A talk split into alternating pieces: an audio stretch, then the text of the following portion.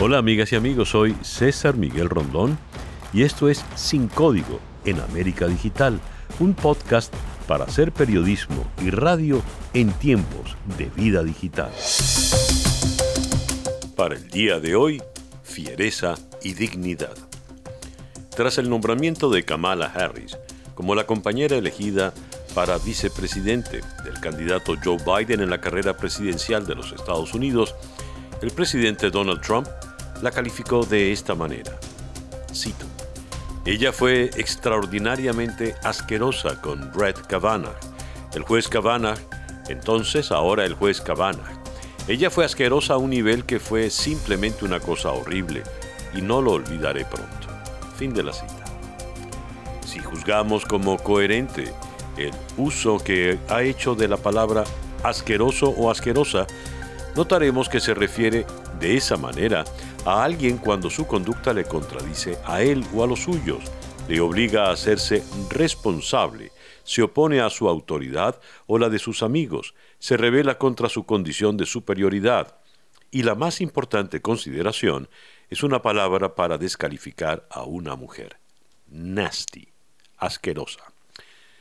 Tomemos algunos ejemplos. Durante su tercer y último debate, antes de las elecciones de 2016, Donald Trump se refirió a su rival demócrata Hillary Clinton como una nasty woman, mujer asquerosa, mientras ella describía sus planes para aumentar los impuestos a los ricos. Y de hecho, ha convertido ese calificativo, nasty, en su arma contra la señora Clinton, pensando que con ello la debilita. Recordemos el momento.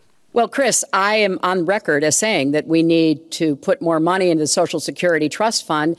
That's part of uh, my commitment to raise taxes on the wealthy. My Social Security payroll contribution will go up, as will Donald's, assuming he can't figure out how to get out of it.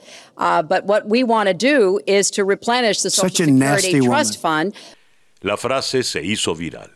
Convirtiéndose en un grito de guerra para las mujeres de todo el mundo, y como resultado de este insulto surgió Nasty Woman Movement, movimiento feminista en defensa de las mujeres, y se crearon hasta camisas con esta frase para recaudar dinero que fue destinado a Planet Parenthood, organización sin fines de lucro que brinda atención de salud reproductiva en los Estados Unidos y en todo el mundo. Luego, en septiembre de 2017 volvió a usarla contra otra mujer cuando la alcaldesa de San Juan, en Puerto Rico, Carmen Yulín Cruz, criticó públicamente a la administración Trump por su respuesta inadecuada cuando el huracán María y la devastación que éste causó en Puerto Rico.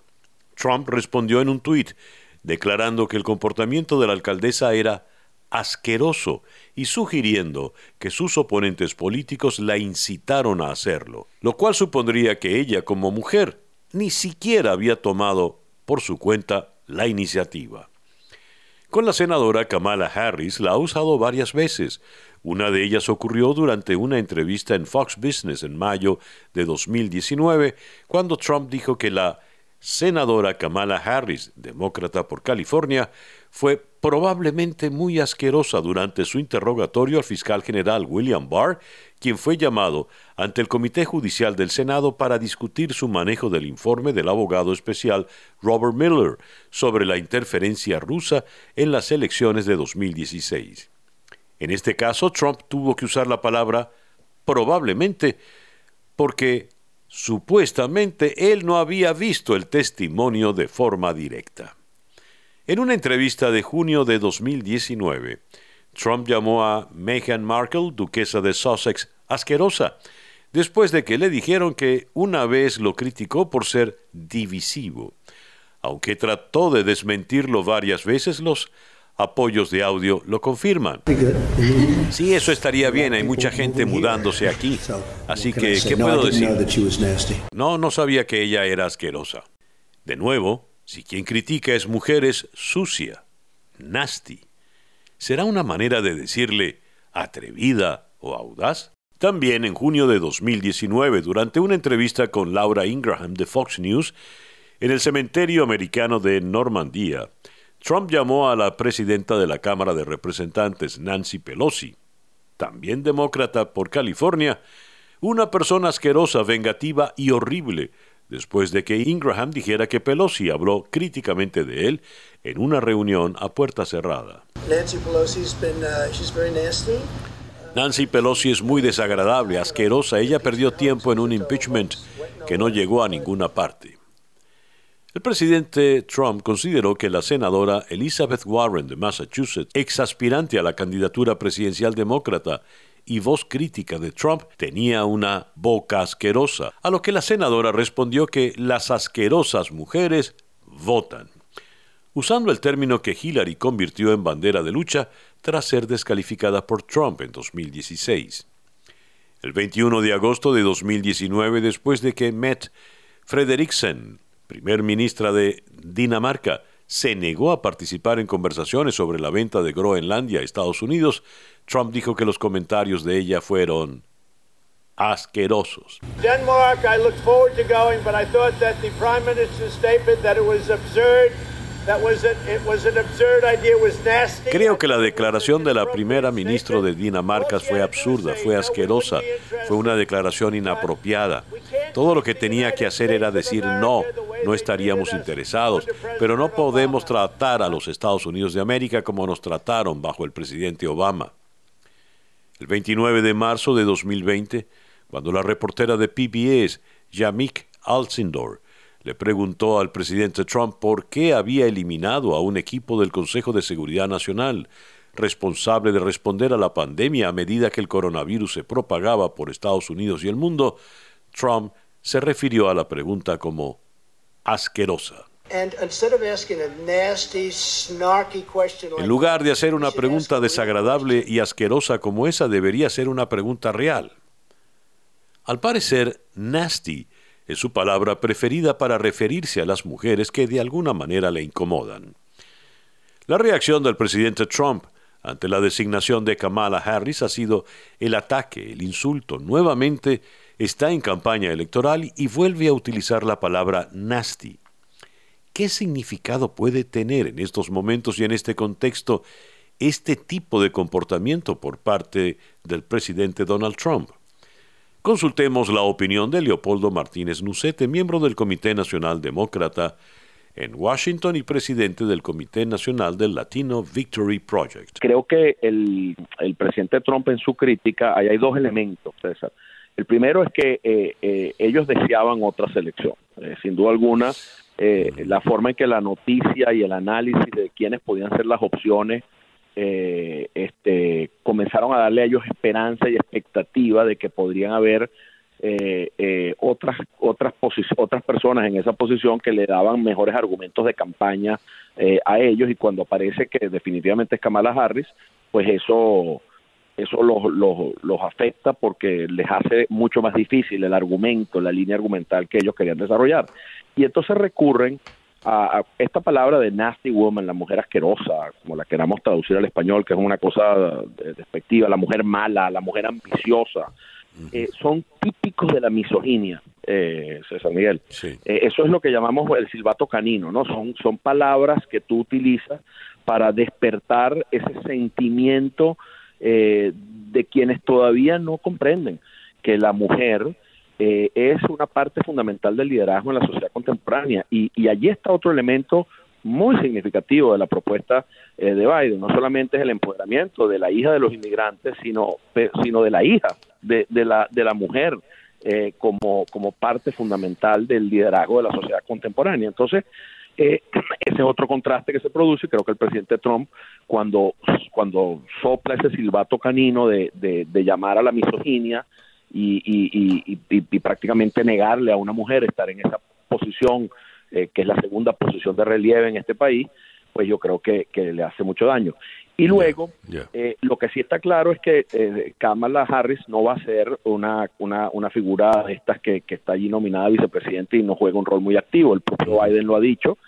Eh, eh, ella va a jugar un rol muy activo en la candidatura y va a jugar un rol muy activo en la presidencia, porque el modelo de vicepresidencia que tiene Biden eh, planteado es el que él y Obama ejercieron, en donde él tuvo una gran delegación de facultades como vicepresidente, yo creo que Kamala va a tener también una gran delegación de facultades, y por eso va a ser una vicepresidenta que va a estar en el medio del debate desde hoy hasta el día de las elecciones, porque va a protagonizar en la campaña y porque va a protagonizar también en el ejercicio de la vicepresidencia en temas muy importantes para el país.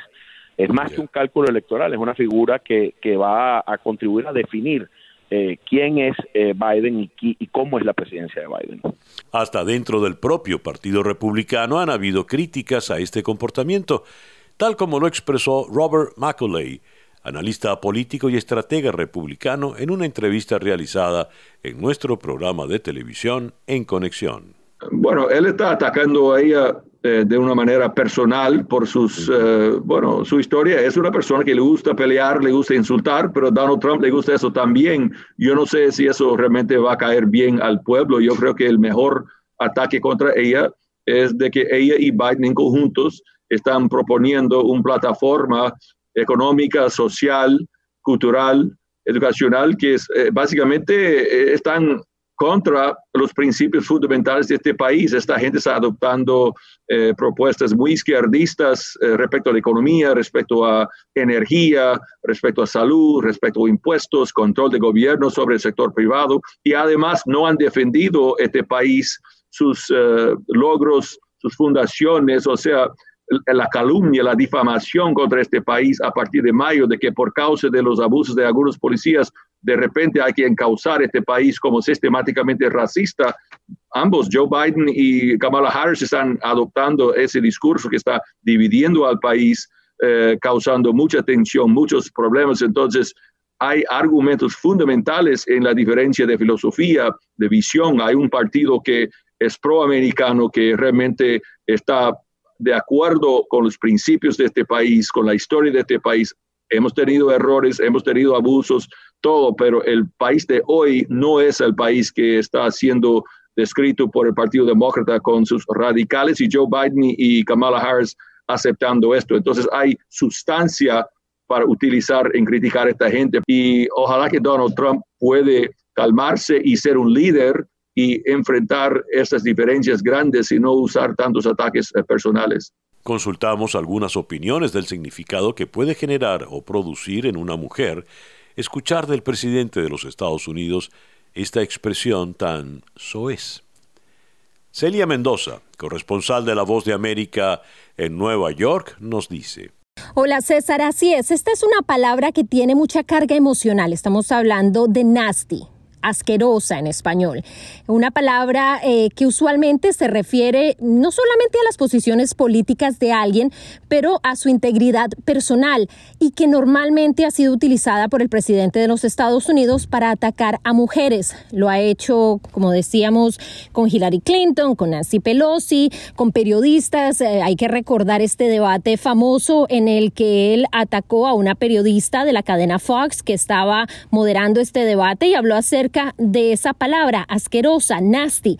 Eh, el sentimiento que da en especial para las mujeres eh, es muy emotivo, es muy visceral y creo que esa es la intención del uso de esta palabra, porque en el inglés las palabras son muy específicas, en el español a veces utilizamos eh, una frase completa para describir algo. En el inglés las palabras significan algo concreto y es por eso que el uso de esta palabra se ha hecho tan popular por parte de la oposición, de los demócratas y en especial de las mujeres demócratas.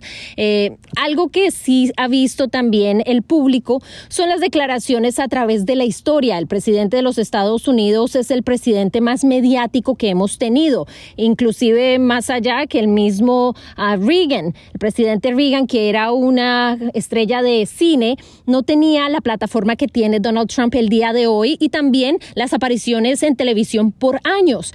Y esto también nos muestra un poco esa visión anacrónica que puede tener de la mujer. En algunas declaraciones hace unos años hablaba acerca de que las mujeres deberían tener la comida. Recordemos que durante la campaña electoral se filtraron estas grabaciones acerca de lo que él decía de las mujeres y cómo él tenía el derecho de acercarse de una manera sexual a alguna de ellas. Todo esto eh, se da en el contexto del uso de esta palabra. Eh, el presidente, la Casa Blanca han negado que está siendo eh, despectivo que está tratando eh, de ser eh, sexista. aún así, esta retórica ha calado con esta base republicana que la repite y que la utiliza. Eh, hay que ver si esto le puede funcionar con las mujeres de suburbia, que es lo que está tratando de establecer el presidente, que en ocasiones se ven reflejadas con una Kamala Harris, quien viene de un matrimonio mixto, de una familia cuyo padre era jamaiquino y su madre era de la India, y quien ha logrado establecer una carrera exitosa eh, y quienes viven en los suburbios. Así que es muy interesante cómo se puede estar manejando y cómo esta palabra y esta visión de la mujer puede afectar o no su campaña. Eh, personalmente puedo decir que es una palabra eh, que genera muchas emociones, eh, en especial para las mujeres cuando se dice que una mujer es asquerosa. Gracias, Celia. Era Celia Mendoza desde la ciudad de Nueva York. Al respecto, Mariana Atencio, periodista ganadora del premio Peabody, opina. Hola César, es Mariana Atencio. Te cuento que la primera vez que escuché a Donald Trump decirle a una mujer nasty fue en el año 2017 cuando le dijo a la entonces alcaldesa de San Juan, Puerto Rico, después del huracán María, nasty. Ella en lugar de responderle a él directamente, lo que hizo fue arremangarse y sacar a su comunidad y a su isla adelante. Yo estuve allí entrevistándola en el terreno para ello. Así que lo que me produce cuando escucho al presidente de los Estados Unidos referirse así a la mujer, es ganas de demostrarle con nuestro trabajo de que estamos hechas y que mientras más trabajemos, más ambiciosas seamos y de alguna manera más demostremos que somos nosotras quienes no lo necesitamos a él porque estamos en control, creo que más molesto se pone. Yo creo que Trump tiene una visión anacrónica de la mujer, una visión que es de otro siglo y lo intimidan las mujeres ambiciosas y que no lo necesitan. Quiere, en lugar de eso, tener una mujer florero, a una mujer trofeo, que calladita se vea más bonita. Pues esa no es la mujer de hoy y como vimos esta semana, luego de la nominación a vicepresidenta del Partido Demócrata de Kamala Harris, no es la mujer del siglo XXI y habiendo estado en tu casa con tu familia, sé que esas no son las mujeres que tú estás criando en este momento y que ya son tremendas adultas que con mucho orgullo, estoy segura, se dejan llamar nasty. Gracias, Mariana. Era la periodista Mariana Atencio en Miami.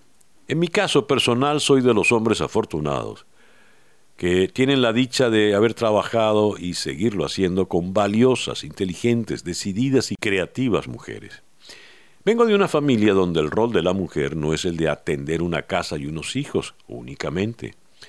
También es el de opinar con libertad, protagonizar su relación personal a través de su carrera y plantar con empeño sus propias causas y luchas. Mi mamá, por ejemplo, Roselena Tejeda, viuda de Rondón Lovera, fue activista política, fue fundadora de Acción Democrática en Venezuela, luchó contra la dictadura, padeció el exilio, y todavía hoy, con casi 100 años, mantiene esa digna fiereza ante la vida, la misma fiereza femenina que se requiere para vencer al poder. Y bien, así hemos llegado al final de nuestro podcast por el día de hoy. Esto es Sin Código en América Digital, un podcast para hacer periodismo y radio en tiempos de vida digital.